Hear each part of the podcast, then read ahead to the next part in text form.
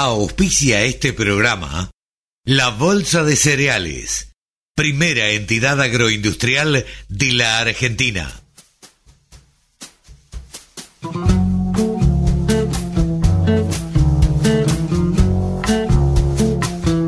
Aquí comienza Nuevos Vientos en el Campo. Hola, hola, hola, hola, ¿cómo les va mis amigos?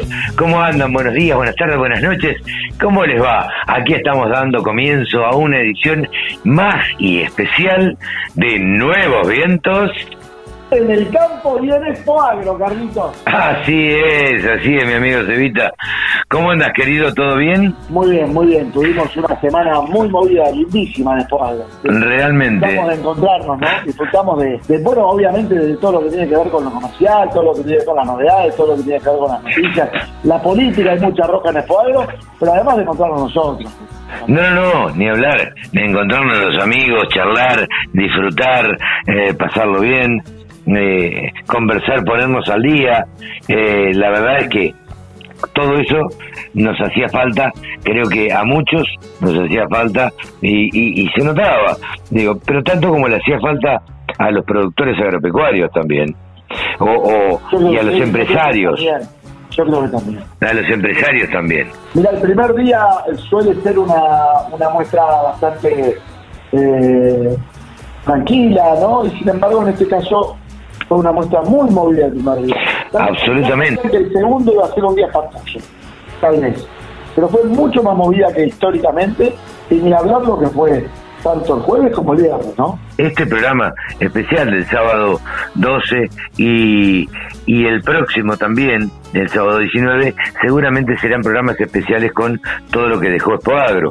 Notas que, que hicimos allá y notas que, eh, que, trajimos que no entraron, que no entraban por una cuestión de tiempo. Así que eh, estaremos charlando la semana que viene también de lo que dejó, haciendo una especie de, de resumen de, de, lo que fue Expo Agro 2022. Eh, gran exposición. Gran, exposición. Gran exposición. Yo la vi muy grande, la vi, eh, a ver, para resumir, los empresarios con ganas de juntarse con la gente, con ganas de ver a los productores, con ganas de charlar, con ganas de vender. Y otra cosa que noté es lo que siempre decimos también, ¿no? Que el campo no paró ni, ni, ni va a parar, eh, pero lo que sucede es que mm, no paró en estos dos años de pandemia y entonces nos encontramos sin una Expo Agro en el medio, la del 2021, y ahora cuando vos ibas a BAF, a Bayern, a UPL, a, a tanta, no quiero olvidarme de ninguna, de Apache, eh, todos tenían dos o tres desarrollos nuevos que estaban presentando y que estaban utilizando Expo Agro para presentar. Entonces, Claro, durante estos dos años de pandemia se siguió trabajando, se siguió investigando, se siguieron haciendo este, estudios y, se siguieron desarrollando maquinarias y demás. Entonces, eh, todos fueron a presentarlo eh, en Expo Agro 2022. Por eso que había tanta presentación, tanto cóctel, tanta reunión, tanta eh, inauguración, tan, bueno, este, casi toda la maquinaria agrícola tenía una maquinaria nueva para presentar, casi todos los semilleros alguna semilla nueva habían desarrollado, eh, los fitosanitarios todos tenían algún producto nuevo que también habían sacado con total novedad, eh, eh, digo, cualquier cantidad de cosas que se inauguraban. Sí, sí, hubo noticias de todos lados que tal vez Tal vez, y digo, porque no, no en todos los casos, alguna novedad ya la sabíamos, sí. alguna novedad ya eh, se lanzó de alguna forma media virtual. Eh, por ejemplo, recorrían los semilleros y todos te hablaban de víspera y todos te hablaban de, de, las novedades. Y, la verdad que de víspera venimos hablando hace un año, pero, pero nadie había tenido la oportunidad de estar en algún espacio a campo. De, de ver un maíz eh, a 3 o, o, de ver este, eh, alguna soja de, las que... No me sale ahora el, nombre del, de las hojas eh, que, lanzó Corteva. ¿En List? En List, pero claro. En List venimos hablando hace un año moneda. Claro, claro, lo hablamos con, con Corteo, lo hablamos con Stein, lo hablamos... Correcto, con Don Mario. Con Don Mario, claro. Hay, y la verdad que el List, fenómeno, acá tenés, ahí lo tenés, ahí lo Sí, sí, sí, sí. Y hasta ahora nunca era todo, viste, una experiencia media virtual y volvemos a esto que, que creo yo que, que ya vamos encaminados para, ¿no? Para tener un evento por, por mes prácticamente, por mes. Eh, no sé si por mes, pero bueno, por lo, por lo pronto lo que creo que viene es eh, la rural, eh, agroactiva y, el Congreso de la Presid. yo creo que esos, esos tres eventos por lo menos van a ser presenciales. Te doy dos más presenciales confirmados. El Congreso CREA, en octubre acá en, Buenos Aires, y el Congreso y el Congreso a todo trío Mar del Plata en mayo. Bueno, ahí ya tenés eh, dos eventos más que se suman, son tres y dos, cinco eventos más eh, presenciales que se van a realizar y que bueno, ya la pandemia, ¿no? digo que pasó, pero eh, bueno, me parece que ya la pandemia queda, queda a un lado. Eh, tenías algunos eventos que en realidad solían ser eh, bianuales o trianuales, como el caso del Congreso CREA, sí que bueno, en el, corrimiento quedó todo, toda la misma línea, todo trío, crea todo, todo se hace todo el mismo año, ¿no? Sí, seguro, seguro, seguro, seguro. Este, hay que pensar que alguno de esos, Espoadro es la única que, que se hizo durante el 2020. Claro. El 2020 fue un año entero que, salvo Espoadro, no hubo ningún evento. Por eso, Espoadro terminó, el último día de Espoadro se suspendió y ahí arrancó toda la pandemia. Eh, así que... Decía Martín Melo, comentaba este, nos fuimos de esta pandemia, de, esta exposición hace dos años eh, con una pandemia y volvemos a esta exposición dos años después con una guerra. ¿Con qué? Eh, con una guerra, claro. ¿no? Esta, realidad mundial que no sabemos para qué lado va y cómo nos va a encontrar dentro de seis meses. Sí, seguro, seguro. Eh, Pero bueno, este, no, no quería dejar de, hacer estos comentarios, eh, Sevita, que, que, nos traen y que nos recuerdan todo lo que lo que está haciendo el cuadro, pues recordemos, va, lo que lo que fue cuadro este, hasta hasta la noche del viernes que recordemos también que se extendieron por haberse suspendido el, el martes el miércoles eh, se extendieron eh, dos o tres horitas más y terminaba a las nueve de la noche pero bueno, Sevita, tenemos un montón de material, tenemos a Kisilov inaugurando, que es lo que dijo del campo, lo vi acercándose al campo, tenemos eh, nota con la gente de Volkswagen, con la gente de Scania, con la gente de Nutrien, con eh, la gente de LZ, con Facundo Manes, con gente del Banco Galicia, con Miguel Schiariti, bueno, en fin, una cantidad de notas y otras que tendremos para el próximo sábado. Si te parece, Arrancamos de esta manera, dale. Vamos, Carlitos.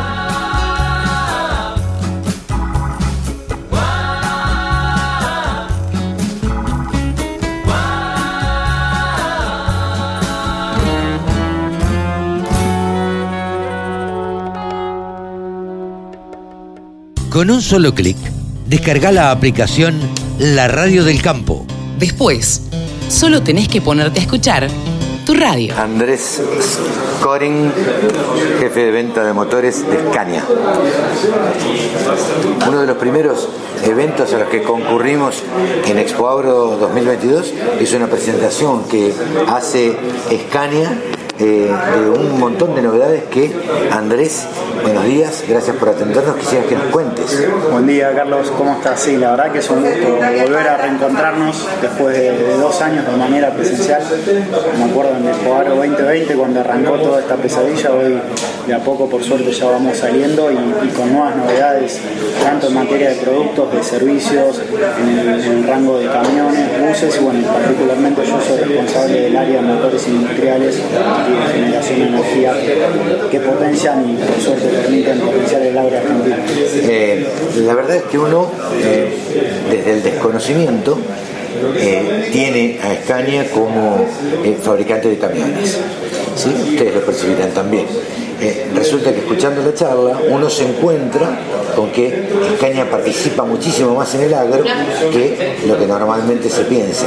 Están motorizando, por ejemplo, dos máquinas o dos marcas de máquinas eh, cosechadoras. Sí, sí, la verdad que es un, es un orgullo para Escaña participar de un, de un negocio tan importante como el agro en Argentina y somos, como decimos siempre, el corazón de los dos principales fabricantes de cosechadoras axiales eh, acá en el país. Eh, y, probemos no solo motores para cosechadoras axiales, también hay cosechadoras de caña, picadoras de forraje, grupos electrógenos, equipos de bombeo, equipos de riego, un montón de equipos que, necesitan potencia en el campo, obviamente en el rango de potencia que nosotros trabajamos, que por suerte trabajan con motores de caña que no tienen ningún problema de producto y que pueden acudir a cualquiera de nuestras redes de concesionarios que trabaja en la zona para darle servicio a sus motores. ¿Qué participación de mercado tienen los camiones en el agro? Eh, en el agro particularmente no, no, conozco la participación de camiones ya que soy responsable de motores ah, industriales.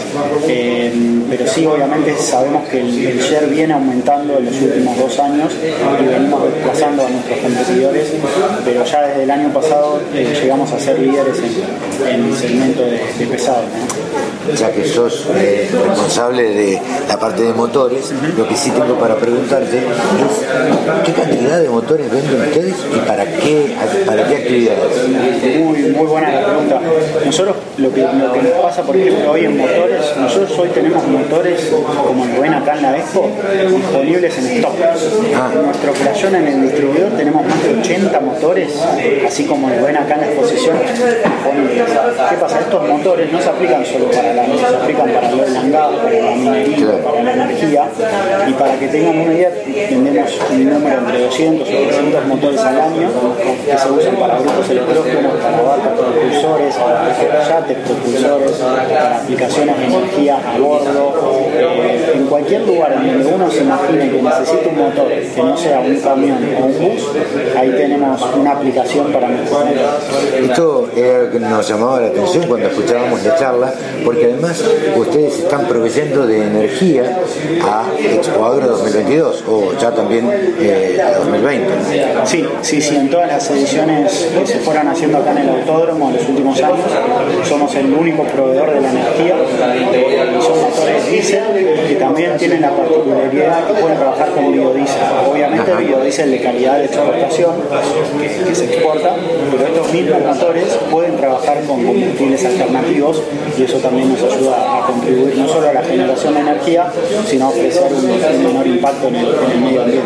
Te escuchaba también eh, decir que los motores estos pueden ser eh, impulsados a gas. Sí, sí, sí, ya desde hace dos años presentamos el, V8, que es un motor V8 Scania, que trabaja a gas natural. Este motor se usa para generación de energía, para un grupo electrógeno, eh, y también tiene la particularidad que puede trabajar con gas, puede trabajar tanto con gas natural que uno tiene en la red de gasoducto, que es el mismo gas que uno usa a la misma presión que entra en la, cocina de la casa de cada uno, puede mover este motor Scania y generar hasta 450 kVA. O sea, con uno, dos o hasta tres motores Scania que pueden trabajar en paralelo, tengo una usina de un megawatt generando energía, bajando el costo operativo, porque obviamente el costo del gas es mucho menor que el costo diésel, y también ayudando a contribuir al, medio. Andrés, eh, ¿con qué expectativa viene eh, una empresa eh, tan grande como Escaña a una exposición como esta, que es una de las exposiciones más grandes a campo que se hacen en Argentina. Sí, particularmente en motores, la verdad que acá es un lugar en donde se juntan muchos de nuestros clientes, tenemos a los fabricantes de electrolizadoras, existen distintos fabricantes de grupos electrógenos en Argentina, por suerte se fabrican acá, que nos juntamos mucho acá, que vienen fabricantes de equipos de bombeo, aparecen proyectos nuevos eh, distintos diseños de fabricantes de maquinaria agrícola conversan acá en la misma expo y que después vamos trabajando a lo largo del año. Así que la verdad que el nivel de expectativa es muy alto y obviamente con la disponibilidad de stock que tenemos en motores, queremos seguir incrementando nuestro volumen de ventas que en los últimos años viene, viene aumentando. Andrés, cuando vos hablas de stock de motores, ustedes fabrican camiones, X cantidad de camiones, motores fabrican sin saber qué es lo que van a vender.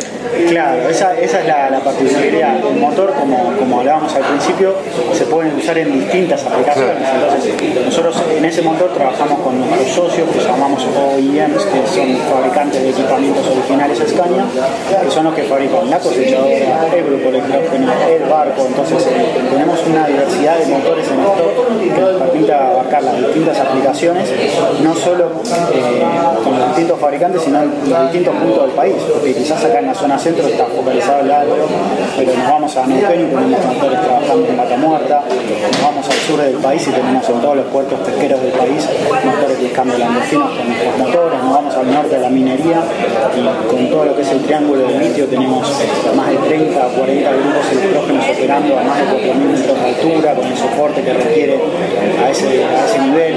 En toda la región de, del litoral tenemos muchos equipos de bombeo, también grupos electrógenos para hospitales, es decir, a lo largo y a lo ancho del país y en las distintas aplicaciones va a haber Eso la verdad que es muy, entretenido, no solo para el agro, ¿no? para, para. Me imagino. que escuchaba también, no es, sé que no, no, no es tu, área, pero están eh, prestándole mucha atención y poniendo foco en, la, en el postventa. O sea, esto es en el cuidado del motor y en la reparación de los motores, de las cajas eh, y demás. Claro, sí, nuestro, nuestra solución en Scania siempre es una solución completa. ¿no? La verdad que nosotros no nos quedamos solamente con la venta de un producto al final a un cliente, sino que abarcamos toda la vida útil y ahora la estamos incrementando más, queremos llegar hasta, hasta una mayor vida útil de nuestros productos y por suerte tenemos una red de concesionarios con un equipo profesional de técnicos que, está consolidada hace más de 45 años que estamos en el país, eh, que tiene un soporte de postventa increíble, tenemos una disponibilidad de repuestos de más del 96%, es decir, de 100 piezas que, que uno pide en un concesionario y en el distribuidor Scania, más de 96 están disponibles en estantería. Tenemos un servicio de Scania Assistance las 24 horas para llamar no solo por un camión, sino por un bus o por un motor y creo que eso es realmente lo que nos diferencia como compañía de cualquier terminal. ¿Qué es lo que se fabrica en, en, eh, en Tucumán? En Tucumán se fabrican los componentes de las cajas de cambio. Esos componentes se exportan no solo a Brasil, sino a Suecia. Es decir, uno puede tener un camión que está circulando por Europa que va a tener componentes fabricados en Fabricados en planta en Tucumán. Colombres, en, en Tucumán, y eso obviamente nos permite también compensar la, la balanza comercial para atraer los camiones, los repuestos o los motores que traemos de Brasil o de Europa. Andrés, eh, te agradecemos muchísimo este diálogo con la Radio del Campo. Eh, esperemos que tengan el mayor de los éxitos acá en Expoagro. Y bueno, eh, nos despedimos hasta la próxima. Igualmente, Carlos, muchas gracias por venir y bueno, nos estamos viendo, vamos a estar acá todos los días de la Expo. Los esperamos. Hemos conversado con Andrés Corin, jefe de motores de Scania. Agricultura, ganadería, semillas, razas, precios, tecnología. Toda la información en laradiodelcampo.com. Bueno, primero quiero decirles que somos del campo, acá con los diputados, todos somos de- del campo. Eh, queremos al campo. Yo he trabajado en el campo, tengo varias cosechas encima como tractorista, primero en un Jano más 60 y después con un Massey Ferguson. Así que mi familia tiene campo, eh, mis amigos trabajan en el campo, mis primos. Eh, y el campo es eh, el modelo que necesitamos para la Argentina que soñamos. El campo en las últimas décadas hizo una revolución científica, incorporó innovación, tecnología, organización, genética, y hoy exporta muchísimo más de lo que hubiese exportado sin esta revolución tecnológica científica. Ese modelo es el que tenemos que traspasar a la industria, a los servicios, a todo lo que hace Argentina, exportar más y más valor agregado. Y el campo lo hizo aún teniendo un freno de mano de la Argentina, con eh, impuestos, con retenciones eh, y sin un proyecto de país.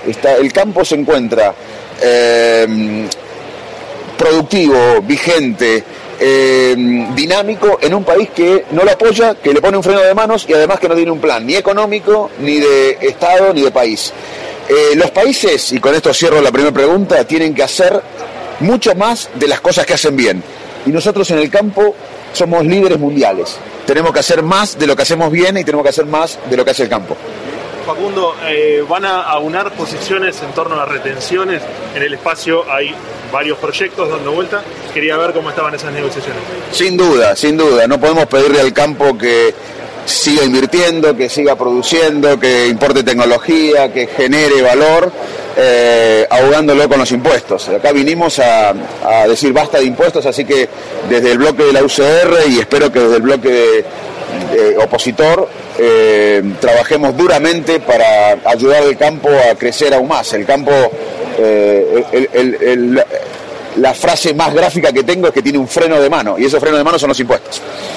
En ese contexto, ¿cómo está la negociación con sectores, por ejemplo, como liberales, que tenían, su propio proyecto y también estaban eh, trabajando junto a, Juntos por el Cambio? Hay que dialogar, porque ya te dije, el campo, el campo representa gran parte de la economía que puede ayudar, como lo estuvo haciendo hace tiempo, a la Argentina. Pero una cosa importante que quiero plantear es que incluso por el interés del campo, necesitamos hacer lo que hizo el campo en, otras, en otros sectores de la economía. Por ejemplo, Canadá. Canadá es un país que tiene gran parte de la economía eh, en la agroindustria. Y, eh, obviamente con materia prima, pero también con valor agregado en la agroindustria. Pero tiene gran parte de la economía que no depende de la agroindustria. En, em, ciencia aeroespacial, en ciencias de la salud, en nanotecnología. ¿Por qué esto es importante? porque si no, si en Argentina tenemos el campo que lidera y que es eh, líder internacional y le va bien, y otras áreas que no están tan desarrolladas, en cada crisis le pedimos al campo. Eh, tenemos que ir a un modelo parecido, en mi opinión, de desarrollo al canadiense, donde gran parte de la economía es el campo y lo que exporta el campo en valor agregado, pero parte de la economía no depende del campo. Entonces hay que diversificar más como país la economía. Eso también va a ayudar a que siempre, eh, a que no le pidamos al campo eh, y ahoguemos más al campo en cada crisis. Yo creo que eh, el problema también del campo no solo que se lo ahoga con un freno de mano con los impuestos, es que Argentina no tiene un plan de país en otros sectores que generen desarrollo tan pujantes como el campo. Y eso lo complica el campo, porque en cada crisis se le pide al campo. La radio del campo www.laradiodelcampo.com. Ahora nos encontramos con Luis Pérez en el stand de ALZ Agro, el titular de ALZ Agro con la camiseta puesta, pintón y elegante como siempre. Hola Luis, ¿cómo te va?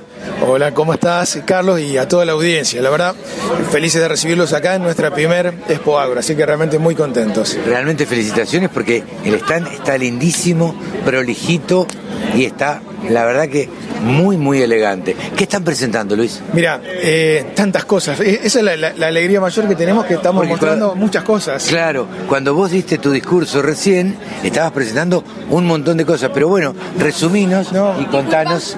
Eh, básicamente, mira, lo que estamos presentando primero es nuestra la línea de maíces Nord, con la cual nosotros somos distribuidores, con todo el potencial de los híbridos para las distintas zonas y con el máximo de las tecnologías posibles hoy en el mercado. Cuando uno analiza la oferta de de, maíz y qué tecnologías tienen, hoy nosotros tenemos el máximo de tecnologías posibles. Eh, básicamente en el Power Core Ultra Enlist, es decir, máxima tolerancia a lo que es insectos y muchas alternativas del manejo de, eh, por tolerancias de herbicidas. Entonces, eso te permite entrar con un graminicida como el Lucifoc. Y cuando uno lo dice, graminicida en una gramínea como maíz, estás controlando sin que se dañe la planta, o glufosinato, eh, o el 2,4-D que no va, eh, que no vas a ver el tema de raíces engrosadas o plantas quebradizas que te afectan rendimiento. Entonces, hoy estamos mostrando potencial de rinde y aspectos defensivos.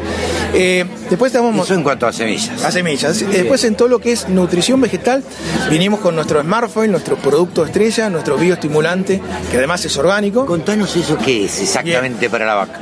No, ese es para, para las plantas, para es las plantas. nutrición vegetal. Después, vamos a, después, les cuento qué hacemos con la vaca, sí. Eh, que nos permite bioestimular la planta y bioestimular significa una planta que está más sana. Una planta que está más sana va a tolerar mejor cualquier condición de estrés.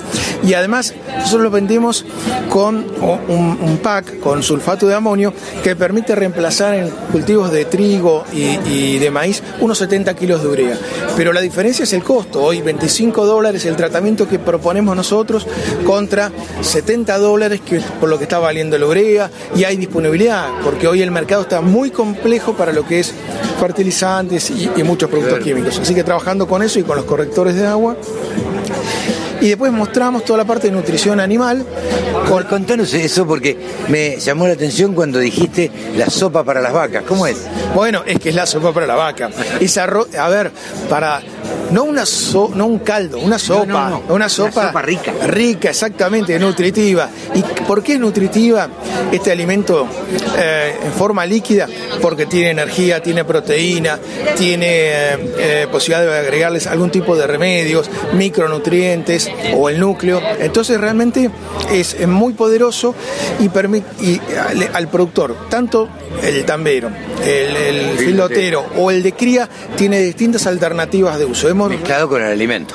Exactamente para filot y tambo, pero el productor ganadero extensivo, que el animal está comiendo o de la pastura o del campo natural, lo que permite esto, sobre todo en los momentos de baja de calidad de esos pastos, que tenga algo que le permite mantener a la vaca su buen peso corporal que llegó hasta ese momento, porque si no, la pobre vaca en el invierno es una paria que pierde peso si mantiene... esto afecta a la preñez también. Esto, claro, esto ayuda, exactamente. Si, si no come, afecta a preñez.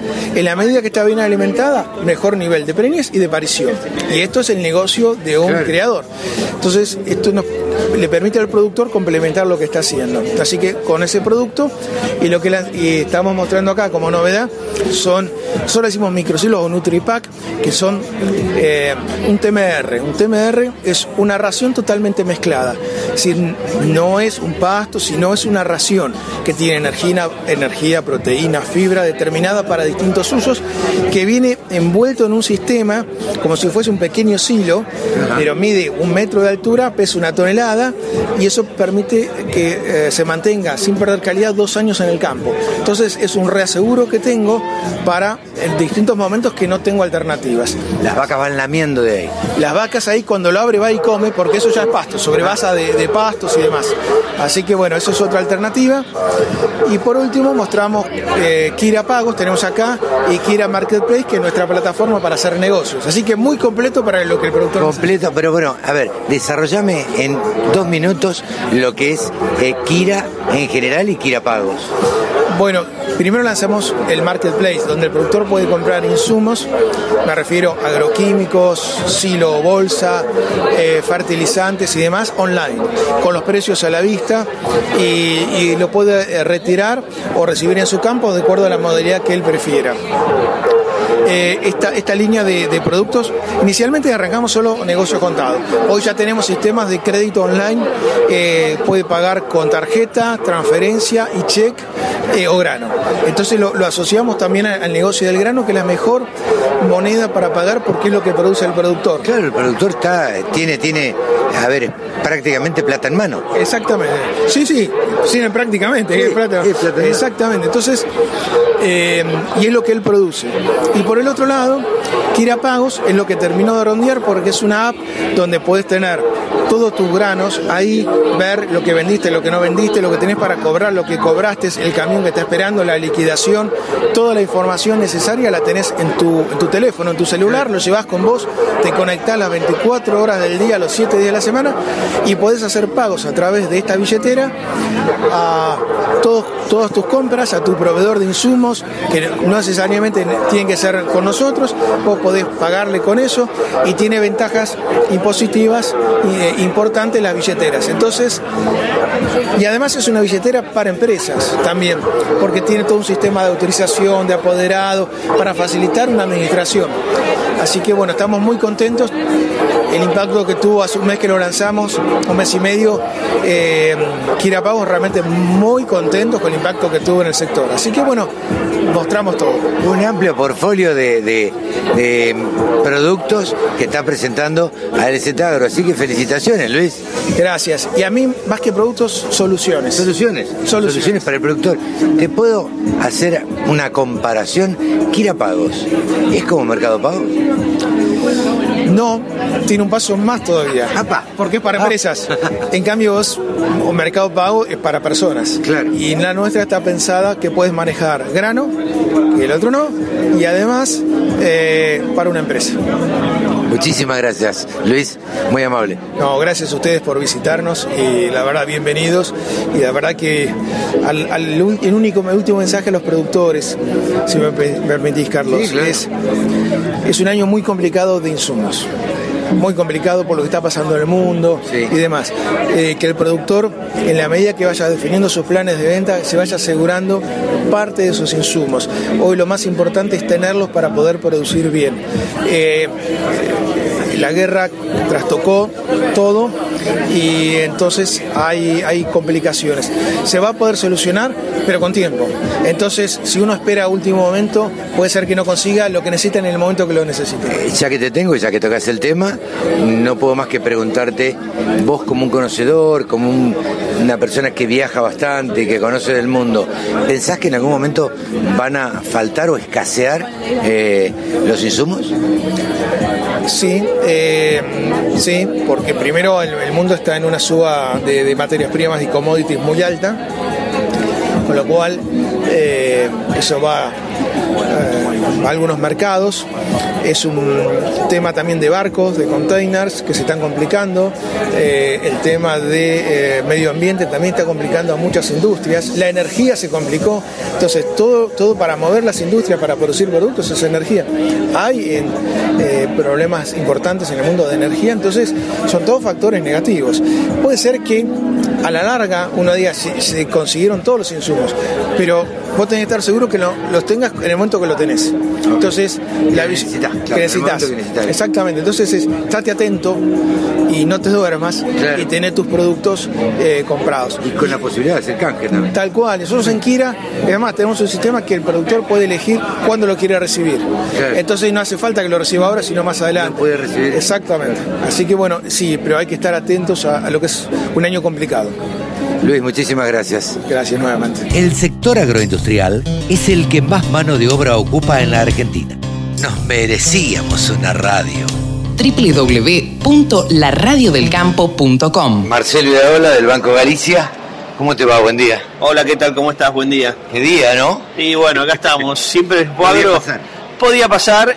Es, más, debía pasar, porque no hay un excuadro que algún día no llueva, ¿no? Entonces, cuatro días en general, en general llueve. Bueno, ayer tuvieron eh, el, cóctel eh, con un montón de gente, como siempre, el primer día es clásico el cóctel de, Banco Galicia, pero independientemente de eso, lo que quería charlar con vos es, en principio, vos andás por el campo, vos charlas con los productores, eh, vos le tomás el pulso, ¿cómo los estás viendo?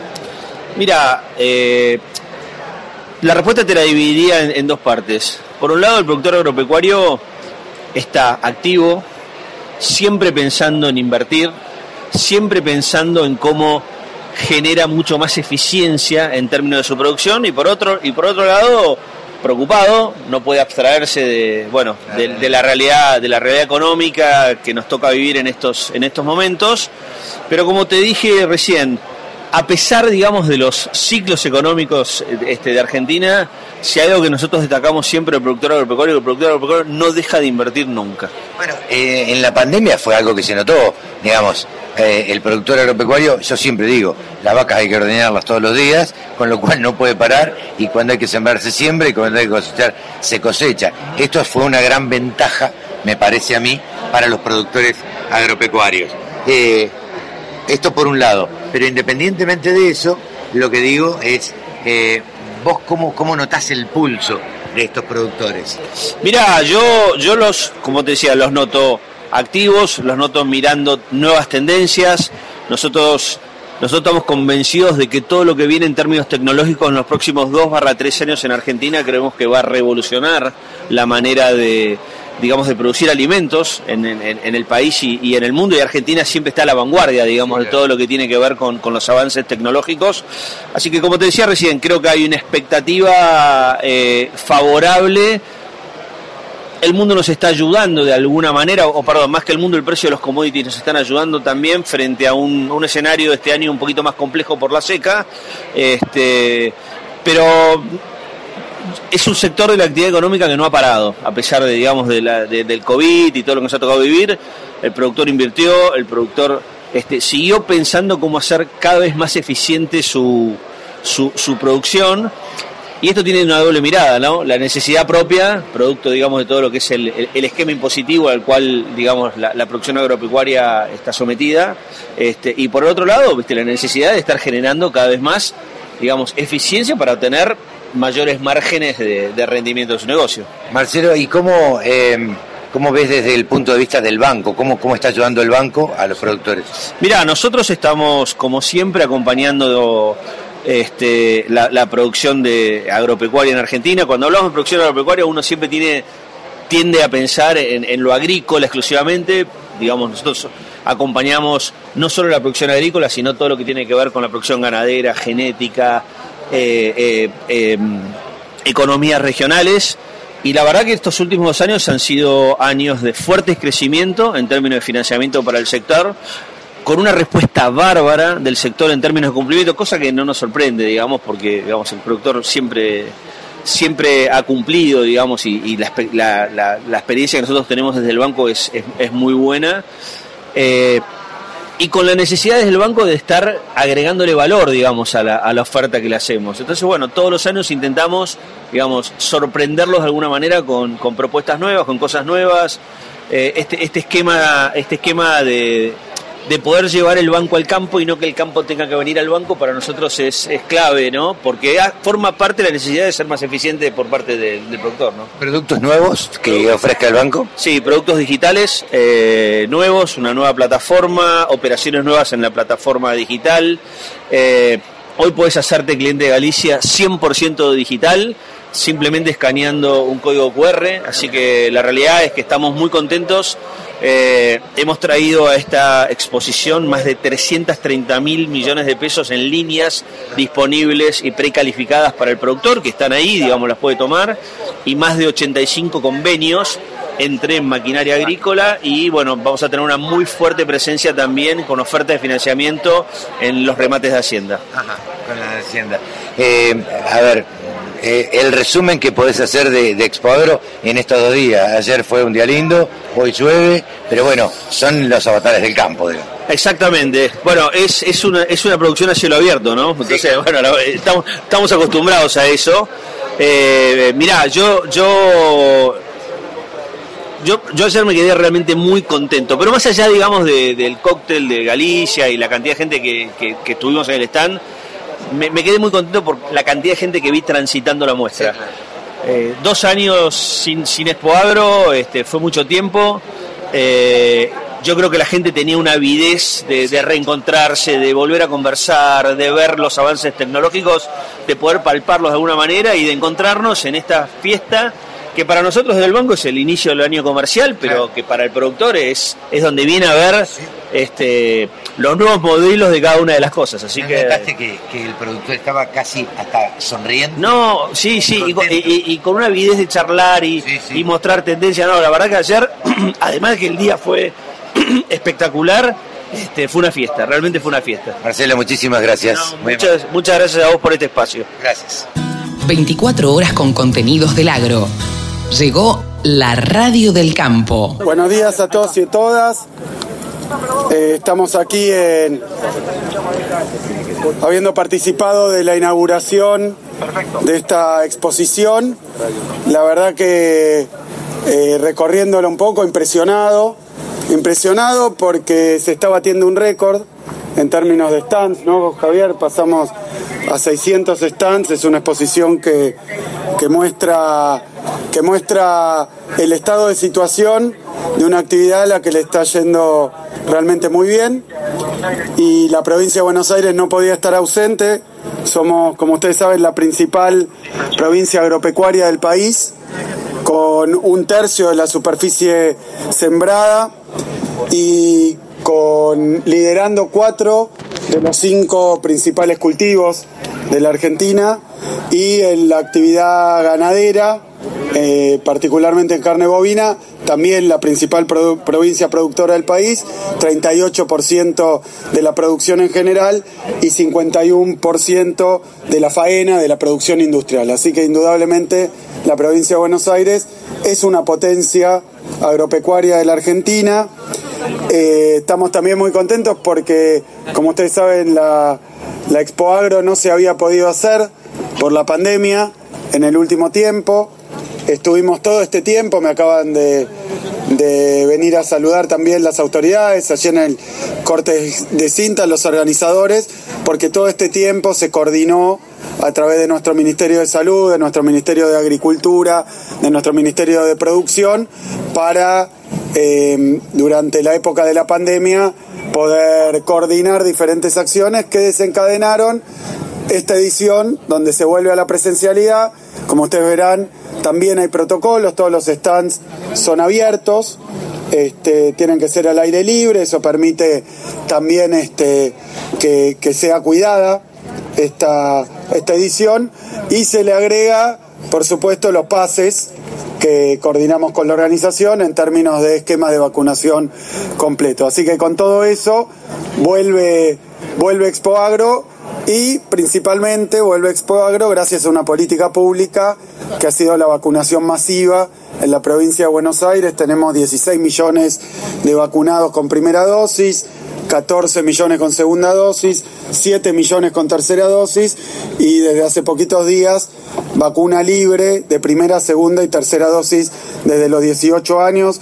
Así que eso es lo que posibilita, obviamente, poder hacer la exposición. Pero quiero decir que el agro, la actividad agropecuaria, nunca paró durante la pandemia. Fue una actividad considerada esencial así que hablé recién también con los representantes de las distintas organizaciones agradeciéndoles porque la provincia de Buenos Aires es la principal provincia agropecuaria, así que ha sido fuente de alimento y de también exportaciones para toda la Argentina durante la época tan difícil de la pandemia. También estuvimos hablando de que este auge que hay hoy, quería, quería comentarlo de manera muy sintética, pero en primer lugar, em, algo que es importante para nosotros porque trabajamos muy fuerte para eso, es que se revirtió la etapa de cuatro años que tuvo de caída de la actividad tambera.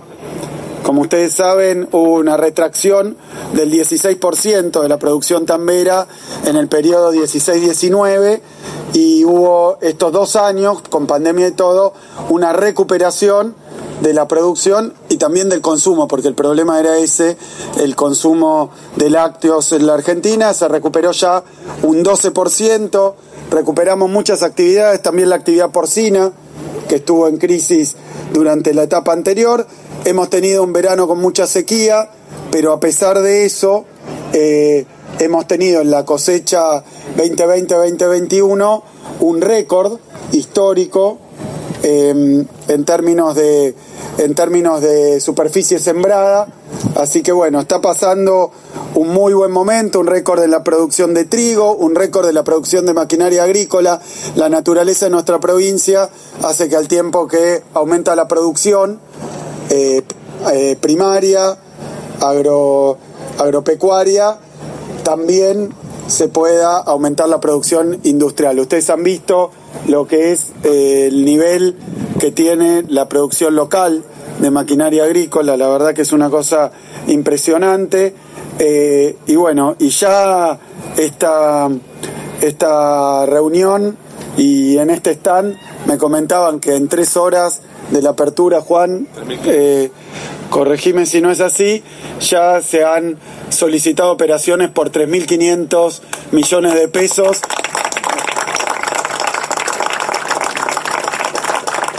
Y siendo muy breve y para terminar, para no aburrirlos, eh, lo que ocurrió, que durante la pandemia el sector funcionara y funcionara de esta manera, aún con pandemia, cuando hay actividades, obviamente venimos de una temporada récord, pero el turismo, el entretenimiento, el espectáculo, muchísimas producciones sufrieron mucho durante la pandemia, este sector no, este sector no y está hoy ya batiendo récords, pero fue producto de muchísimas políticas públicas. La verdad que eso no ha sido de ninguna manera la mano invisible del mercado. A veces cuesta encontrar la conexión pero si el gobierno nacional, provincial, si no hubiera habido políticas de mantenimiento del consumo durante la pandemia, el mercado interno se hubiera comprimido, entonces la venta de productos alimentarios se hubiera también retraído durante ese tiempo, pero además hemos trabajado muy fuerte con políticas específicas.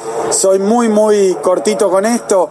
El gobierno provincial tiene una política de infraestructura como no se vio en la historia reciente de la provincia de Buenos Aires, para el sector rural, lo que es nuestro interior de la provincia de Buenos Aires, para una provincia tan extensa, hay una política nueva en infraestructura que es el plan estratégico de caminos rurales. Es algo que la época previa a llegar a la gobernación era un reclamo permanente, el estado de los caminos rurales, porque los caminos rurales son una responsabilidad municipal pero luego de recorrer y ver la situación en la que se encontraban los caminos rurales durante la época anterior, decidimos lanzar un programa histórico para los caminos rurales. Hoy tenemos para la mejora de los caminos rurales directa de la provincia o la provisión de materia, de insumos para los caminos rurales o incluso de maquinaria para los caminos rurales, hace que haya 267 obras que abarcan 3.127 3.127 kilómetros de caminos rurales. Nunca. Y lo digo acá, pero no tienen más que recorrer la provincia de Buenos Aires, todos los distritos, oficialistas y opositores, y ver cómo esta obra se está llevando adelante. Después obras históricas para el sector muy importantes, como son para el sector, son también para la provincia. La obra de la cuenca El Salado, que es una obra que encontramos muy anunciada, pero parada y obviamente muy poco avanzada. Son 8 millones de hectáreas de mejoras. Hemos avanzado fuertísimo en la obra del, río Salado. Eh, y después rutas importantes, estratégicas. Quiero hablar de una en especial porque estuve hace poquito en Guaminí, hace poquitos días, la llamada ruta del cereal. Son muchas rutas del interior de la provincia de Buenos Aires. Esta ruta estaba la mitad hecha, la mitad no. Estamos hoy eh, ya con el obrador puesto para 46 kilómetros de la ruta del cereal al sur de la provincia de Buenos Aires, así que son muy importantes, están dentro de nuestro plan 6x6 que asegura la conectividad en todos los rincones de la provincia, el financiamiento, quiero decir este número porque hoy hablamos de 3.500 millones, pero el Banco de la Provincia de Buenos Aires me acompaña aquí parte de su, de su directorio, directores, el presidente, el vicepresidente del Banco Provincia, varios directores, porque el Banco de la Provincia de Buenos Aires en dos años muy difíciles fue sostén de la economía bonaerense, pero sostén del sector agropecuario, 180 mil millones de pesos en créditos, es un récord absolutamente histórico, volvió el crédito productivo y porque mucho se habla de los subsidios, los subsidios, los subsidios, bueno, 8 de cada 10 pesos de estos 180 mil millones de pesos fueron a tasa preferencial, a tasa especial, lo voy a decir claramente, a tasa subsidiada. Este gobierno subsidia la producción agropecuaria también porque es importante darle los beneficios y las ventajas particularmente al 85% de los que tomaron créditos que son pequeños productores agropecuarios. El campo es muy heterogéneo, nosotros hemos trabajado para dar este crédito a todo el sector, pero particularmente al pequeño productor rural, a las cooperativas, sectores muy postergados y que han sido objeto de estos créditos y el ministerio con líneas especiales, líneas específicas como la de biodigestores que me marcaba el ministro importantísimas y que son nuevas y estamos anunciando hoy créditos nuevos para maquinaria agrícola nueva a 60 meses con tasas de entre 20 y 24%. Concretamente viniendo a ayudar al sector para que se tecnifique, para que sea más productivo, más competitivo. Si al sector agropecuario de la provincia le va bien, a la provincia le va bien. Y la famosa tarjeta Pro Campo, a partir de hoy, se extiende también al sector ganadero, a la ganadería, que también era un pedido muy importante para nosotros, fundamental poder hacerlo. Quiero hablar de dos temas más. Uno, la seguridad rural, me acompaña el ministro. Este gobierno creó el cuerpo de policía rural de la provincia de Buenos Aires. Esto no existía y no es solamente una etiqueta. Lanzamos en Olavarría una escuela específica. Hoy la formación policial está dentro de un instituto universitario también de formación para la provincia. Estamos revolucionando la formación de la policía, pero quiero hablar solo de la policía rural.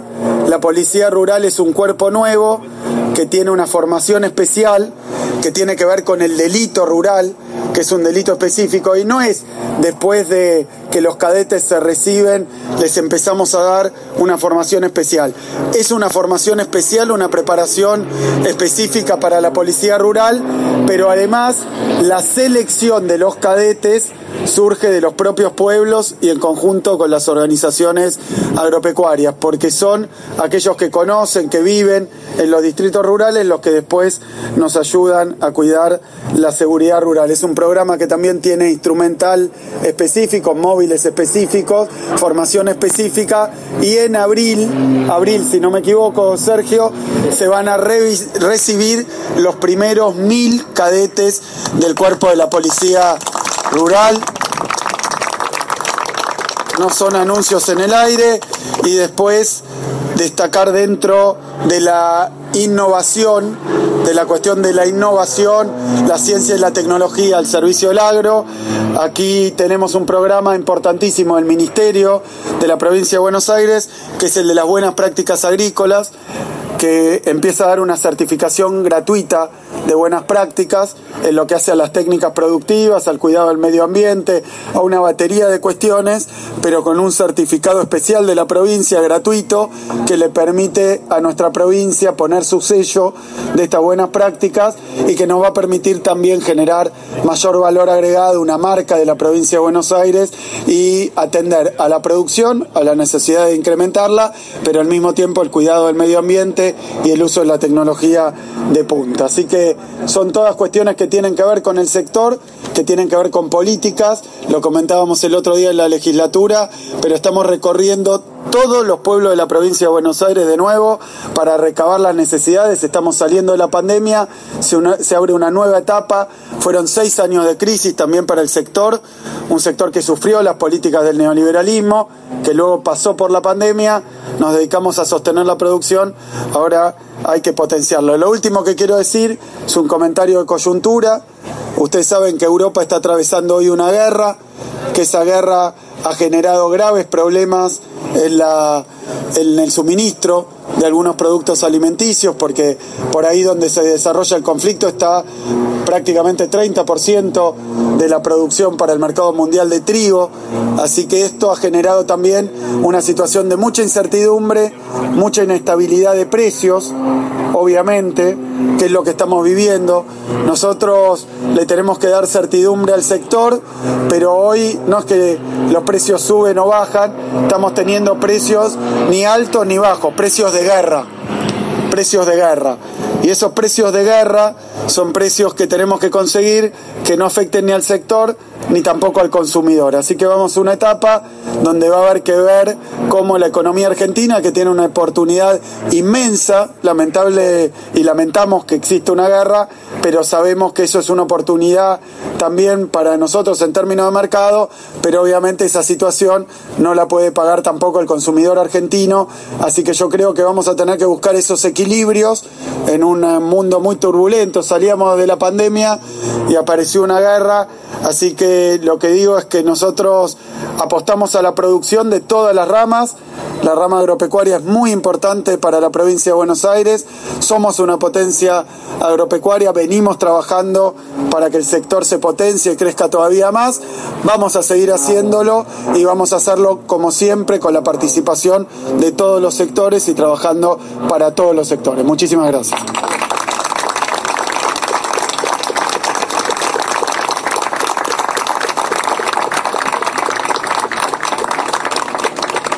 Gobernador, ante todo, bienvenido a San Nicolás desde LT24, Radio San Nicolás, René Cotini le saluda. Una consulta netamente local. Días pasados, en el comienzo de las sesiones ordinarias del Consejo Deliberante, justamente el intendente municipal denunció que desde la provincia se le enviaba cero pesos. ¿Qué le puede responder a eso? Eh, 3.294 millones de pesos del Banco de la Provincia de Buenos Aires para los productores de San Nicolás. Solo San Nicolás de crédito del Banco de la Provincia con nuestras sucursales, con nuestra estructura geolocalizado para los habitantes, productores, consumidores de San Nicolás, 3.500 millones de pesos aproximadamente. Eh, transferencias directas de la provincia en estos dos años al municipio de San Nicolás en diferentes terrenos, coparticipación, fondo de financiamiento educativo, descentralización de la administración tributaria, fondo municipal de inclusión social directo al intendente, eh, fondo de fortalecimiento de los recursos municipales, plata porque no podía pagar los sueldos, eh, fondo compensador educativo, eh, y fondo de la ley 14.890. Eh, de cero, eh, que saque el ABA con la calculadora, 2.633 millones de pesos de la provincia de Buenos Aires al gobierno de la municipalidad de San Nicolás. Sigo, en salud, a San Felipe, ¿no? Eh, al Hospital San Felipe. Ocho bombas de infusión, seis camas de cuidados intensivos, 10 camas de cuidados intermedios. Miren, yo no soy de refregarle a nadie por la cara lo que la provincia tiene responsabilidad de hacer. Pero hay que ser un poquito más generoso, más justo, menos inculto y, no mentir. Eh, nada más, nada más. Es lo mínimo que podemos pedir como cuestiones de respeto, de respeto mutuo. Un ecógrafo portátil, cuatro equipos de oxigenoterapia, cuatro monitores multiparamétricos, seis respiradores. No hubiera habido respuesta a la salud si no hubiera estado nuestro hospital. Sigo. Escuelas a la obra, refacción de escuelas. Obras finalizadas 16 en Escuela de San Nicolás. Obras en ejecución 13, licitadas 2, 31 obras en escuela. La gobernadora anterior, la que no mantenía, la que no invertía, la que no abría escuelas, debería explicarle también al intendente. Yo no tengo ninguna intención de pelearme con el intendente de San Nicolás, porque trabajamos para toda la provincia. Pero me parece que se le fue un poquito la mano y que debería revisar sus cuentas municipales, o si no, si dice que no es así, que lo devuelva, porque yo le puedo mostrar los recibos. Entonces, si cree que es cero y quiere hacerlo, que devuelva los recursos que recibió, entre otros para pagar los sueldos. En los comedores escolares de San Nicolás, plata de la provincia de Buenos Aires, para los pibes y pibas de San Nicolás, quiero decir muy claramente, 587 millones de pesos. O sea que ya mencioné 2.300, 3.500, 587. Las obras en escuelas casi 50 millones de pesos. Eh, Fondo Municipal para la reactivación de la cultura y la actividad turística, que es plata que el intendente, el municipio, eh, eh, distribuyó. Y voy pasando así, fondos para cooperativas, programa recreo. Desde ARBA, eh, 1.500, voy a decir, régimen simplificado para San Nicolás, para gente de San Nicolás. 7.277 pequeños contribuyentes. Obras emblemáticas, Liga San Felipe, ampliación y remodelación de la guardia. 87 millones de pesos. O sea que ya voy. Salud, educación, seguridad, cuatro patrulleros entregados, hoy vamos a entregar algunos más. El problema es que los fabricantes no los tenían porque la economía eh, estuvo tan demandante el último tiempo que las fábricas que los hacen no nos podían entregar. Pero vamos a traer 11 patrulleros, en el 14 patrulleros, sobre los cuatro entregados, 1.276 efectivos, todo eso pagado por la provincia de Buenos Aires. Eh, tenemos también el Fondo de Infraestructura Municipal, presupuesto provincial destinado a San Nicolás, 11 millones de pesos eh, para la carpeta asfáltica, Puede que el intendente haya dicho pícaramente que eran obras provinciales, pero es con plata nuestra, del presupuesto provincial. Y después eso en el fin del 2020, Fondo de Infraestructura Municipal, se llama que tome nota porque lo recibió. Y el otro Fondo de Infraestructura Municipal 2021, repavimentación y demarcación de calles por 83 millones de pesos. Son 100 solo de eso, puedo seguir. Eh, vacunas, también un programa provincial, ¿no? De salud provincial. 340.000 aplicaciones en San Nicolás. 340.000. Por eso, yo podría seguir. Me detengo acá. La radio del campo. Única emisora con programación 100% agropecuaria. Martín Masmino de Volkswagen, eh, director general de Volkswagen. ¿Con qué expectativa venimos? ¿Cómo nos reencontramos después de estos dos años? Primero contento de nuevo estar acá en Expo Agro, después de, estos años de pandemia que, obviamente no nos permitieron eh, estar en, este, en esta feria tan importante en el país, siempre presentes, no solo con la marca Volkswagen, sino con el grupo, con nuestra visión de camiones, donde estamos haciendo un avant premier como es el del Meteo, el extra pesado, y también, bueno, obviamente la posibilidad de exponer todo nuestros vehículos comerciales atrás de Amarok, toda la gama SUV eh, y, en este caso también nuestros autos eléctricos, así que con toda la potencia de la marca acá en, un momento tan importante para, para el país aquí en Ecuador. La mayoría de los eh, representantes de las empresas vienen con muchas expectativas después de dos años, todos tenemos ganas de reencontrarnos, de, hablar, de charlar, de vernos la cara y, demás. ¿Con qué, eh, cómo, cómo notan ustedes a los productores agropecuarios? La verdad es que primero creo que es importante digamos, que, la pandemia de a poquito nos vaya dejando eh, de nuevo la posibilidad de hacer este tipo de actividades tan importantes. Creo que es un, momento lindo para hacer una exposición, para poder mostrar toda la tecnología eh, de todas las empresas que, apuestan al, país eh, y nosotros como, marca automotriz también que apostamos al, país con dos vehículos que fabricamos aquí en Argentina. creemos que es una excelente oportunidad también para, para seguir acercando nuestros productos al cliente. Martín, ¿cuál crees vos que es el fuerte de este stand y con qué es lo más le pusieron más garra para el productor agropecuario. La verdad es que siempre tratamos de, encontrar un, formato equilibrado para que todas las, marcas de, nuestro grupo tengan su presencia. Meteor hoy es muy importante eh, porque es el ingreso de, la marca en Argentina de los extra pesados. Amarok, un vehículo que fabricamos orgullosamente en nuestra planta de Pacheco y que hoy es un éxito en ventas. El año pasado fue el tercer vehículo más vendido en Argentina. Y después también la posibilidad del cliente, las primeras veces, de ver la gama SUV completa, eh, por la que hemos apostado en los últimos años, contados otro vehículo fabricado en Pacheco que ya es un éxito en venta de su presentación el año pasado. Para no robarte demasiado tiempo, lo que te pido es que me digas dos palabras el vehículo eléctrico. Los, ID, la familia de los ID, la verdad que nos, tiene muy sorprendidos. El éxito de, estos vehículos en Europa es enorme. Ya el año pasado comercializamos 400.000 unidades, lo que muestra esta evolución. En Argentina eh, empezamos a, mover esta rueda, como digo, eh, con, actividades de prensa para que los clientes puedan tener primeros contactos con los vehículos, para aprender, digamos, también la mayoría de los clientes y también capacitar a nuestra red y a nuestros especialistas, eh, obviamente con la expectativa de tener estos autos en el futuro aquí en Argentina, que sería un, gran avance para el país y para nuestra marca. Martín, muchísimas gracias, suerte. A ustedes y feliz de estar en el juego. Solo pensamos en agro desde la música hasta la información.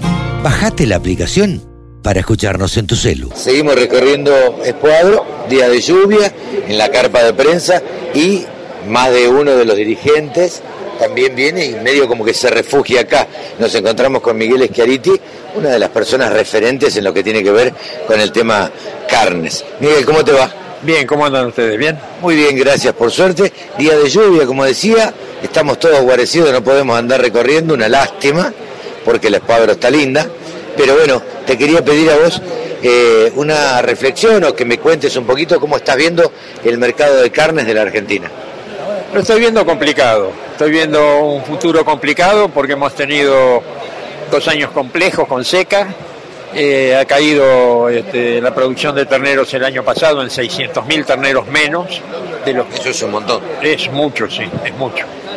Y este año, este, después del 22 que hemos tenido, eh, con una seca de primavera muy fuerte, esa seca de primavera cae justo en el momento de el servicio y entonces había muy, hay mucha vaca este, que estaba en mal estado, por lo tanto se están alargando un poco los servicios por un lado porque empezó a llover en enero, por lo menos en algunas zonas, pero hay zonas donde sigue muy complicado. El norte del NEA está muy complicado. Difícil que esa vaca se preñe. Claro, muy difícil que esa vaca se preñe. Por otro lado tenemos corrientes, la seca de Formosa y del Chaco este, también es muy fuerte. Es decir, vamos a tener una caída en, en, la preñez bastante elevada. Por ejemplo, en, en Corrientes se están hablando de 45% de, de, de, de preñez. Es, 20 puntos menos. Son 20 puntos menos. O sea, terneros menos y significa que va a haber mucho menos oferta, ¿o no? Exactamente. Por otro lado, el precio de las commodities por las nubes, el maíz por las nubes, el productor ganadero decidió hacer reserva de valor con el ternero, entonces paga precios que superan el precio del gordo casi el 30-40%, y esto obliga a que el ganadero deba agarrar los terneros que está pagando precios este, desmesurados, 3.30, 3.40, este, deba hacer una recría larga, una recría de 8 o 10 meses, para intentar diluir en esos kilos puestos a pasto la diferencia de precio que hay entre el ternero y la venta del gordo hoy. No tuve oportunidad de leer el informe de SICRA que salió ayer, creo. Eh, contame qué dice. No, eh, a, partir de la asunción del nuevo este, director comercial de control comercial agropecuario, como decidió graciosamente dejar de publicar los primeros días del mes este, los datos de faena, los publica después del 10, este, entonces decidimos dividir en dos el informe económico de CICRA y hacemos una primera parte, una parte A, donde hablamos de exportaciones, que son... La realidad. Claro, de las exportaciones que hubo y hablamos de precio de carne. En, la parte B, donde tenemos la faena... ¿Lo sacan después? Lo sacamos la semana siguiente. Después, ahora se supone que el viernes tendremos los datos saldremos ahí entonces hablamos de este consumo interno este ahí completamos el informe eh, bueno, eh, digamos te ves impedido de hacer el informe normalmente que hacías mensualmente por esta este desfasaje que tiene eh, la Exonca sí el capricho de querer demorar la las malas, los malos números que vienen dándose en la faena, se viene achicando todo, se achica la faena, se achican las importaciones, eh, se achica el consumo eh, y suben los precios. Es decir, es exactamente todo lo contrario de lo, que, ellos querrían. Exactamente. Eh, ¿Cómo ves, de, debido a la realidad esta que estamos viviendo? Estuviste en los remates, por ejemplo. ¿Cómo ves el futuro de la ganadería en los próximos 6, 8 meses? eh, los próximos 6-8 meses. El futuro de la ganadería eh, va a estar este, complicado por lo que te decía, hay mucha gente que tiene problemas de, alimentación, de pasto. Hay mucha hacienda del norte que va a venir a, este, hacer invernadas, este, invernadas o recrías en Córdoba, en Santa Fe, en Buenos Aires, eh, mucha más que lo normal. Este, pero de todas maneras es, creo que el valor de este, eh, el ganado va a ser eh, positivo, por, precisamente por esto que te estoy diciendo, porque no hay. A pesar de la pérdida de poder adquisitivo del salario, el precio va a seguir subiendo. Vos eh, en los informes que hace mensualmente SICRA, normalmente haces, digamos que un poco de docencia. Tratás de explicar el, porqué de la suba de, la carne y, demás. Si tuviéramos que explicar hoy en día la suba de la carne, independientemente de todo lo que estás contando de la falta de alimento, la suba eh, en el alimento y, demás, ¿qué crees que va a pasar en el mostrador, en el que vaya a comprar carne? Eh, lo que está pasando hoy en el mostrador es que este, en las zonas de alto poder adquisitivo la carne se vende y se pagan los precios que, el, dice el carnicero. Que dice el carnicero. En las zonas de recursos medios es decir, la clase media, los barrios típicos de clase media, se está consumiendo menos, Ah, a mayor precio, la gente sigue comiendo carne, pero sigue comprando menos. ¿Por qué? El que manda es el bolsillo, manda el bolsillo, entonces se vende menos.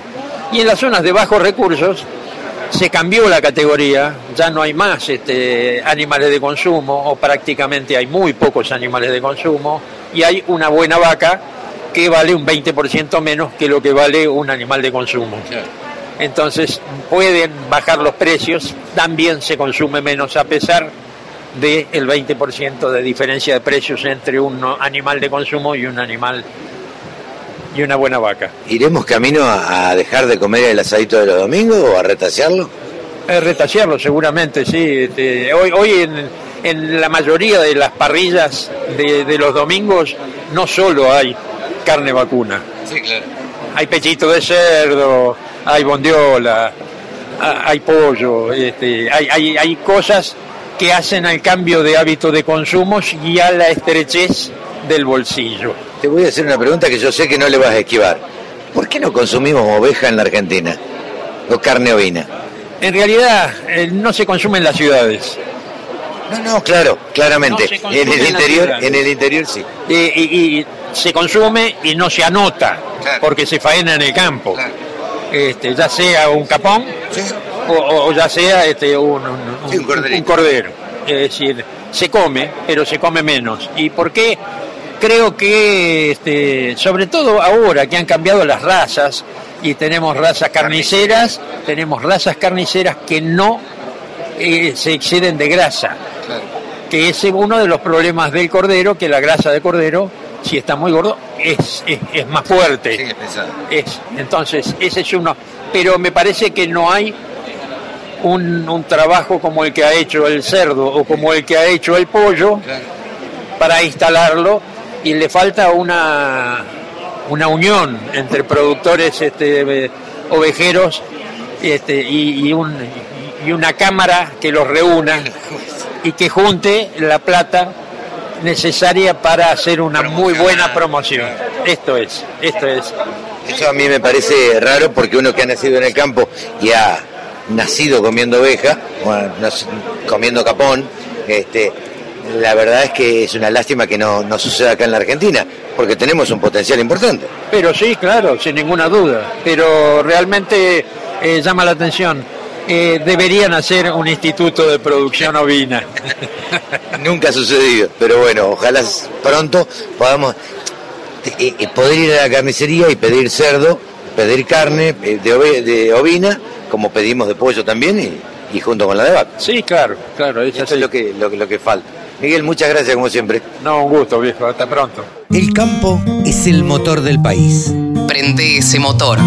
Prendete a la radio del campo.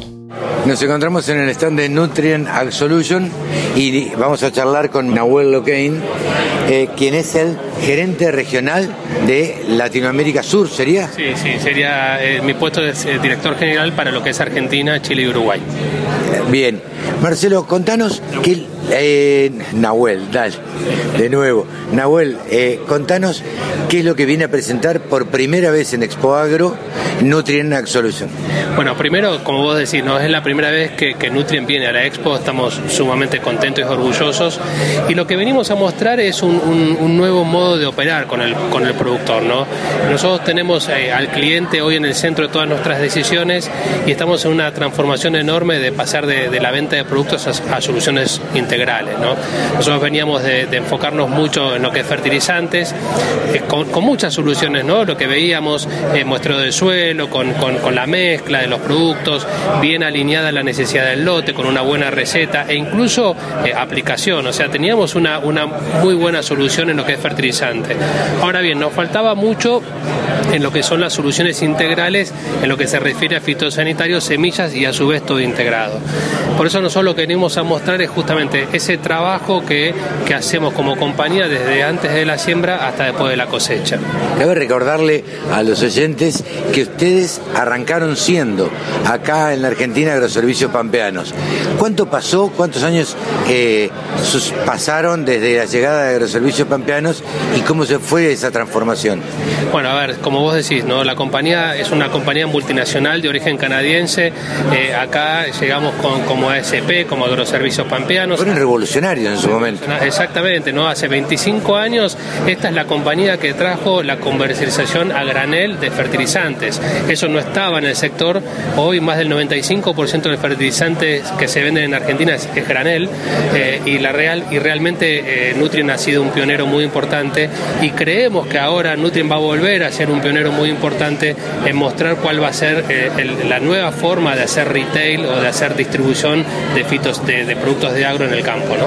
en, la charla que vos comentabas recién a los periodistas decías que tienen actualmente 80 distribuidores o 80 colaboradores y que aspiran a tener 160, o sea, el doble. Claro, lo que nosotros tenemos son 47 puntos de venta, ¿está bien? Y tenemos mucho más que esa gente. Lo que tenemos son 80 asesores técnicos en el campo, ¿está bien? Y de esos 80 asesores técnicos vamos a, incrementar fuertemente y vamos a duplicar esa cantidad de asesores en el campo porque realmente creemos que la forma de crecer en Argentina es dando un mejor servicio a cada uno de nuestros clientes actuales. Es decir, venderle mucho más al mismo cliente a través de estas soluciones integrales en este relacionamiento con el cliente. Y de esto, digo, tiene que ver parte de que vayan a, tomar más eh, de, estos, representantes o asesores y a su vez, ¿qué otros planes tiene la compañía a mediano plazo? Eh, si es que tienen algunos planes y si la forma de comercialización va a ser exactamente la misma de ahora. Sí, a ver, lo que nosotros primero como, como planes generales podemos pensar en, esto de que queremos crecer como, como, como solución integral, ¿no? en la sumatoria de varios portafolios, además de fertilizantes. Fitosanitarios es una, semillas es otra, ahí hay un gran desarrollo. Acuérdense que Nutrien tiene, tiene eh, la planta de Casilda, que es una planta formuladora de, productos fitosanitarios, tenemos todos los registros, a su vez tenemos un gran relacionamiento con la industria proveedora de germoplasma y biotecnología, entonces tenemos un plan de crecimiento sumamente ambicioso para, para casi duplicar nuestras ventas para el 2026, o sea que la verdad que eso es muy ambicioso y eso implica crecimiento en oportunidades para la gente, eh, no solamente más cantidad de gente, sino también mejores puestos para nuestra gente, mejores beneficios, todo eso de la mano de, esta solución integral al productor. Algo se tocó en esta conferencia de prensa acerca de la comercialización. Como responsable de Latinoamérica Sur eh, o de Argentina, Chile y Paraguay, ¿vos crees que dentro de 7, 8, 10 años la forma en que el productor agropecuario va a comprar sus insumos, sus semillas eh, o lo que necesite para el campo, ¿va a ser la misma que ahora? No, yo creo que, o sea, si hay algo que estoy convencido es que el, que el modo en que los productores van a comprar insumos es distinto de lo que tenemos hoy. Cuando uno mira para atrás, eh, no ha habido grandes cambios. Ahora, cuando uno mira el resto de las industrias, ¿no? o incluso el resto de las regiones, ¿sí? hay, hay productores que están comprando fertilizantes en India a través de Amazon. Es decir, eh, hay, hay todo un cambio que viene de la mano de, la tecnología, de, las redes, que nos va a permitir tener un sistema de comercialización mucho más ágil, ¿no? Ahora, hay una base que, yo creo que incluso se va a profundizar, que tiene que ver con el relacionamiento con el cliente. Es decir, eh, la relación entre el asesor técnico y el productor es algo que, en mi opinión, va a incrementarse aún más, porque va a haber nuevas tecnologías que el productor las va a tener que conocer, las va a tener que incorporar, y lo mejor que puede tener es que el proveedor de esas tecnologías sea capaz de explicárselas en el, en el campo. El asesor va a ser quien le va a transmitir todo ese tipo de tecnologías, el productor las va a adoptar y después la compra se hará a través de medios digitales probablemente. Probablemente, es decir, yo creo que sí eh, y, yo creo que el productor va a encontrar en ese, en ese modo de comprar la mejor, la mejor experiencia, ¿no? En términos de precio, de servicio. Para nosotros también es muy importante que, que el productor cuando termine esa experiencia de compra esté contento con, con haber hecho una transacción con nuestra compañía, ¿no?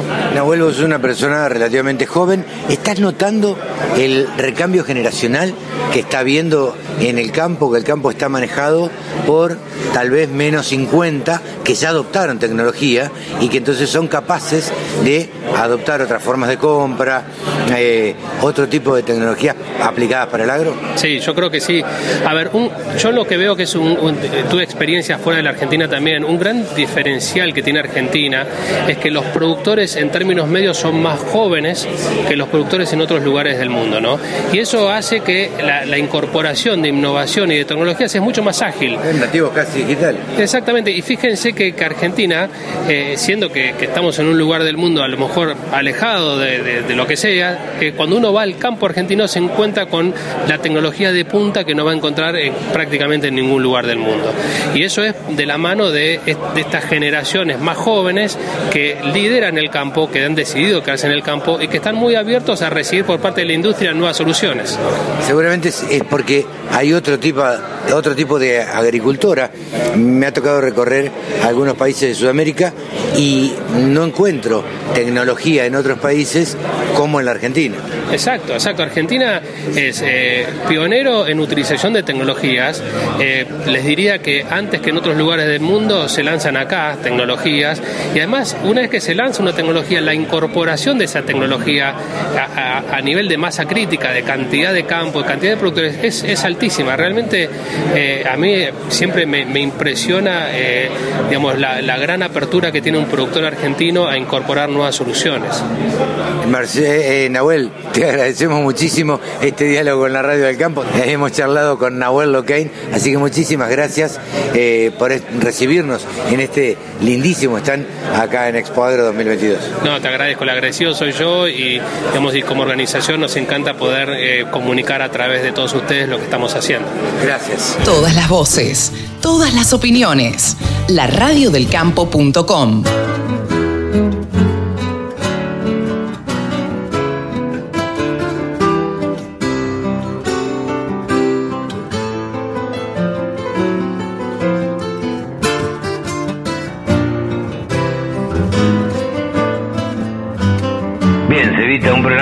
recontra completo, recontra cargado con un montón, eh, un montón de cosas, eh, de notas que hicimos en Expo Agro. El sábado que viene recordamos que vamos a tener más repercusiones eh, de lo que fue Expo Agro 2022, edición IPF.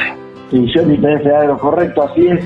Una exposición que va a dar varios programas para charlar, ¿no? Sí, seguro, porque estábamos todos muy ansiosos, los, expositores, los periodistas, eh, los concurrentes también, entonces estaban, la gente estaba muy contenta, se la veía con una sonrisa en la cara. Así que, bueno, veremos qué es lo que lo que podemos hacer de resumen la semana que viene. Sevita, ¿nos despedimos? Sí, amigo, hasta la semana que viene, Carlitos querido. Chao, en una edición más de Nuevos Vientos en el campo, Carlitos. Chau, que lo pasen bien.